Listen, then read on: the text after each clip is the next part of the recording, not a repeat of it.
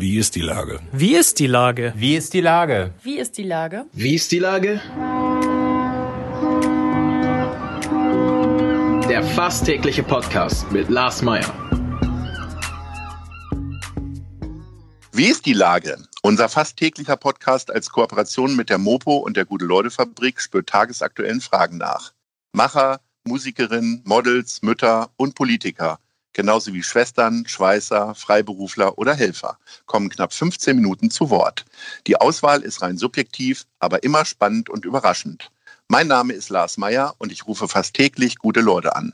Unser Partner, der das diese Woche möglich macht, ist Meierlikör. Guter Schluck zugunsten von Mensch Hamburg. Jetzt auch in der Sofa-Edition. Herzlichen Dank. Heute befrage ich den Bergedorfer Eierlikörkönig Christoph von Have. Ahoi Christoph.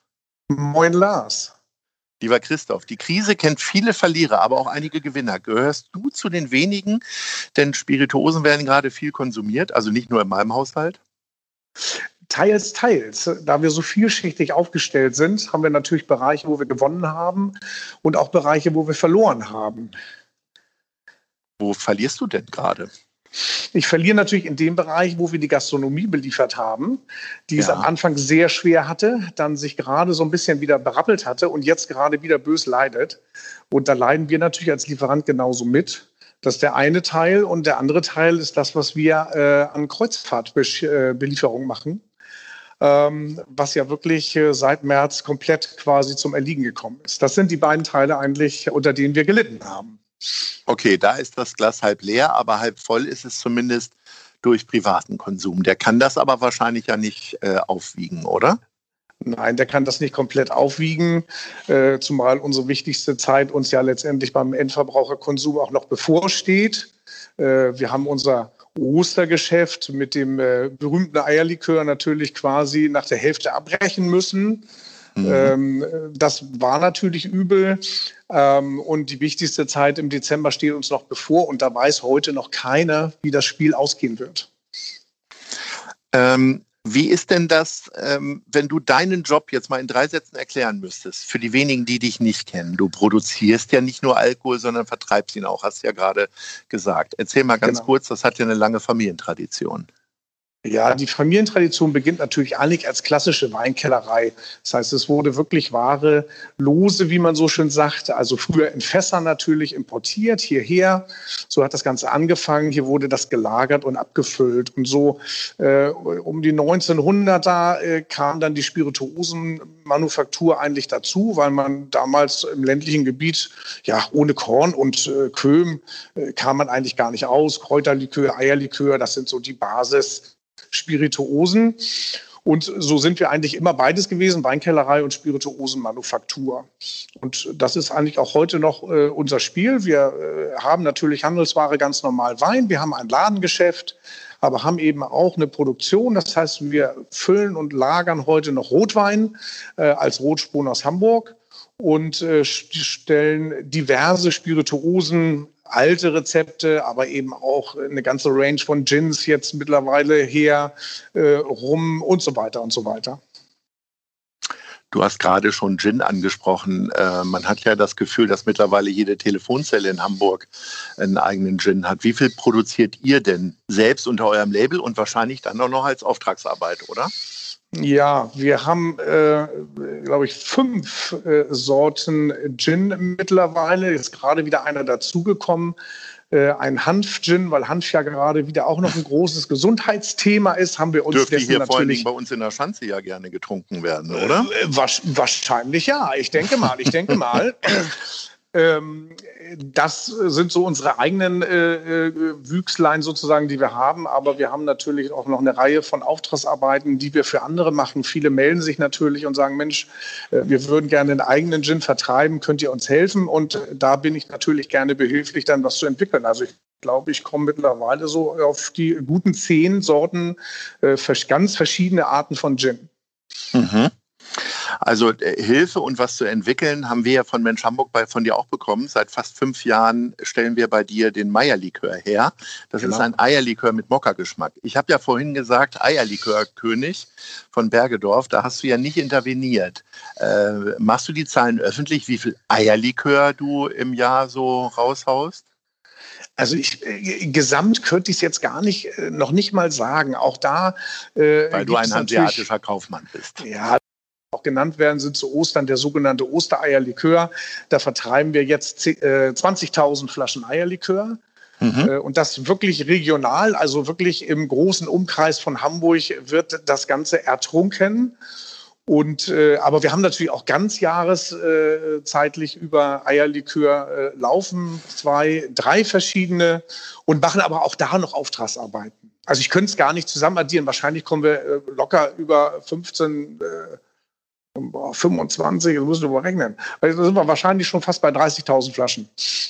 Verrückt. Und dann noch die 500 Flaschen Meierlikör dazu. Ja, die eben. wir im, im Halbjahr so wegballern oder wegballern lassen.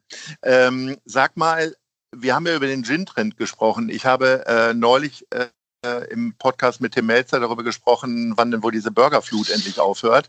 Äh, er prognostizierte, es ist einfach total einfach und Gin ist ja im Grunde Spirituosen ja. irgendwie originell an, ist aber ja auch sehr simpel herzustellen. Ähm, äh, Tim Melzer verriet mir, dass äh, der neueste Trend möglicherweise eher so indische Kost ist. Ähm, können wir uns jetzt auf Curry-Schnaps einigen, um klischeehaft zu fragen? Oder was, welchen Trend siehst du? Seit Jahren wird mir ja immer gesagt, brauner Alkohol ist es. Ja, also ich denke mal, äh, rum wird sicherlich noch wieder kommen. Also ich will das mal so anfangen. Ähm, äh, Gin wird nie wieder äh, zurückgehen auf das Maß, wie er mal war, doch relativ klein, sondern es wird auf hohem Niveau existent bleiben. Ähm, aber die Frage natürlich, was danach kommt, ist immer schwierig. Wenn man diese Glaskugel hätte, dass man wirklich wüsste, was da als nächstes kommt, dann wäre man ja also ganz vorne mit dabei.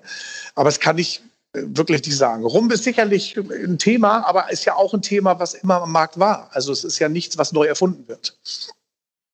Wie sehen denn deine persönlichen Favoriten aus jetzt so im Herbst, Winter? Ist es bei dir auch eher so, ich neige ja im Winter tatsächlich auch mal zum Glas Rotwein. Ähm, Im Sommer dann eher, äh, also gar nicht mal Weißwein, sondern andere Getränke. Wie ist das bei dir? Ich äh, neige, ehrlich gesagt, weil ich mich sehr gerne mit dem Thema beschäftige, immer zur Spirituose. Da bin ich ja ganz ehrlich. Also ich trinke auch gerne mal ein gutes Glas Wein äh, zu Hause, aber beschäftige mich natürlich ähm, sowohl beruflich als auch privat immer mit der Spirituose irgendwie. Und äh, ich kann nur jetzt gerade davon sprechen, wir haben äh, passend zur Jahreszeit einen Glühgin auf den Markt gebracht. Das ist ja auch nichts, was, ja, nichts, was ganz neu ist. Gab es auch, glaube ich, jetzt schon. Aber äh, ich kann nur aus dem Ladengeschäft berichten hier, dass also nur ins Fenster geguckt wird und es wird sofort zugegriffen. Glühgin ist also sofort das weihnachtliche Thema, ähm, um an den Sommer anzuschließen. Und den kann man wunderbar als Warmgetränk trinken. Also ist und, richtig eine äh, klasse Alternative. dann auch mit Tonic oder wie läuft das? Den kann man mit Tonic trinken. Das, die Aromatik ist schon so, dass es machbar ist. Aber am besten ist, man macht sich einfach so einen schönen naturtrüben Apfelsaft äh, warm und äh, aromatisiert den quasi so stark, wie man möchte, dann mit dem Glühgin. Der hat 30 Volumenprozent, also da kann man einen Schuss voll reintun und dann landet man irgendwann so auf einer äh, 10 Volumenprozent Glühwein-Variante, aber eben als Glühgin. Sehr lecker. Jetzt haben wir über große Mengen gesprochen, die ähm, von Spirituosen ausgegeben werden. Trotzdem wollen wir das natürlich nicht verherrlichen und immer wieder daran erinnern, dass das auch Abhängigkeiten schaffen kann. Ähm, wie, wie, gerne umgibst du dich denn überhaupt mit? Also umgeben tust du dich ja jeden Tag, aber äh, ja. trinkst du tatsächlich gerne noch oder musst du eigentlich ständig nachmittags auch schon mal probieren? Das hat ja bei mir eine ganz andere Wirkung, als wenn ich abends spät was trinke. Also für mich ist ja immer probieren und trinken sind zweierlei Dinge. Ne? Das ja. eine ist wirklich äh, rein fachlich. Ähm, ähm, das könnte ich äh, zu jeder Tageszeit, würde ich fast sagen. Mein Vater hat immer damals gesagt, nicht vor 17 Uhr probieren. Ähm, äh, das ist gefährlich ich muss ganz ehrlich gestehen, ich kann äh, besonders in den Vormittagsstunden relativ gut probieren, weil meine Zunge noch relativ äh, unbeleckt ist, sozusagen zu der Zeit. Eine unbeleckte Deswegen, Zunge, ja. Ja, ne, also es, es fällt mir deutlich leichter zu der Zeit zu probieren. Aber da geht es wirklich rein ums Verkosten. Mhm. Und da wird auch alles ausgespuckt, ja. Also ich behalte da im Prinzip nichts im Mund zurück. Und äh, das ist eine ganz andere Geschichte. Aber ich sag mal, äh, im Rahmen des Genusses äh, freue ich mich immer und besonders mit Freunden zusammen. Das ist bei mir eigentlich immer ganz wichtig äh, doch äh, Alkohol in jeder Form auch gerne zu mir zu nehmen. Aber Alkohol ist eben für mich ein Genussmittel und kein Abhängigkeitsmittel. Und es ist eben auch, äh, so wie beim Kochen auch, äh, das Fette sozusagen ist eben der Alkohol auch der Geschmacksträger. Das lässt sich leider nicht verhehlen. Ja. Sag mal, ich habe ja gesagt, ihr sitzt in Bergedorf. Ähm, hat man da noch mal so einen ganz anderen Blick auf die Hamburger City, was auch so die Probleme und Nöte der Gastronomie und so weiter angeht? Ist Bergedorf für sich genommen da noch mal eine Insel der Glückseligkeit? Ich weiß gar nicht, wie sich die Zahlen da bei euch entwickeln, aber ich habe immer das Gefühl, dass es da alles ein bisschen weniger ist. Also weniger Rummel, aber auch weniger Probleme. Also die Zahlen waren lange Zeit wirklich tatsächlich deutlich geringer hier, äh, was die Corona-Infizierten anging. Das hat jetzt gerade so ein bisschen so einen kleinen Anstieg gegeben. Äh, tatsächlich, aber auf niedrigem Niveau gerechnet sind die Prozente natürlich dann plötzlich äh, hoch, wenn es dann mal eine Verdoppelung gibt. Also es hält sich immer noch, denke ich, richtig im Rahmen hier. Der Blick auf Hamburg ist aus Bergedorfer Sicht immer schon ein, äh, oder aus historischer Sicht schon immer ein etwas eigenartiger. Die Bergedorfer fühlen sich immer selber als Bergedorfer und kaum als Hamburger.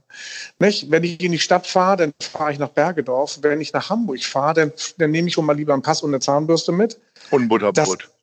Ja, das ist die große weite Welt und eben nicht Bergedorf. Bergedorf ist schon ein bisschen dörflich. Bergedorf hat das große Landgebiet im Hintergrund, die Vier- und Marschlande.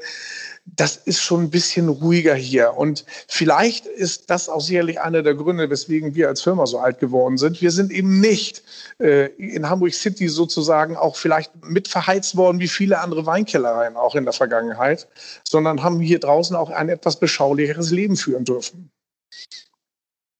Ähm, bist du da immer noch froh drüber oder gibt es dann auch aufgrund der großen Erfolge, die du ja immer feierst, weil ich meine, äh, mit dem Eierlikör läuft es ja wirklich super, mhm. fünf Gin-Sorten, vielleicht auch mal expandieren und irgendwann einen, einen Laden in City-Lage haben oder eher nicht?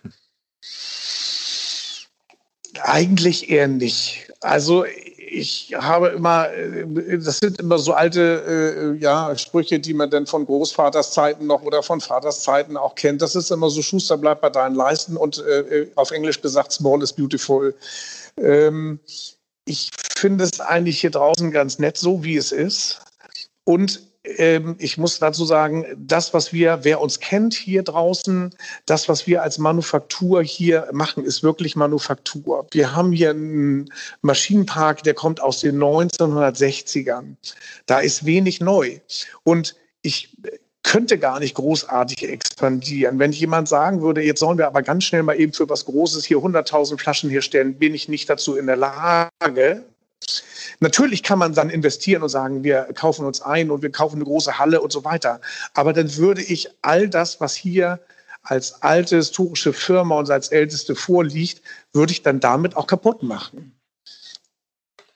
Aber es müsste schon immer Alkohol sein, ne? Also, äh, oder wie siehst du so eine Idee, wie die äh, Gründer von Fritz Cola gehabt haben? Hast du irgendwann mal drüber nachgedacht, was alkoholfrei ist zu machen? Nein, eigentlich nicht. Also für das Ladensortiment ja. Äh, da sind wir ja mittlerweile auch viel vielschichtiger aufgestellt als zu meinem Vaters Zeiten. Da gab es wirklich nur äh, alkoholische Dinge und sonst gar nichts.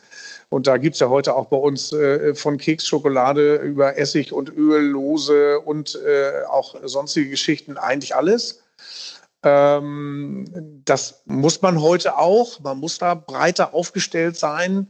Äh, das machen ja andere uns auch vor und da kann man immer gut gucken, äh, wie man am Markt bestehen bleibt. Aber äh, das Herz schlägt echt hier für die Spirituose, muss ich sagen. Na gut, dann bleiben wir dabei. Auch bei euch gibt es Meierlikör, das nur zum Abschluss äh, zu kaufen und bei vielen anderen. Lieber Christoph, das war's schon. Ich bedanke mich recht herzlich für die Auskünfte und hoffe, dass wir uns bald wiedersehen und dann auch vielleicht mal widersprechen. Spätestens das, auf ein Glas Meierlikör. Das wäre doch sehr schön. Ahoi, bis dann. Tschüss. Ahoi, bis dahin, Lars. Tschüss. Dieser Podcast ist eine Produktion der Gute-Leute-Fabrik und der Hamburger Morgenpost.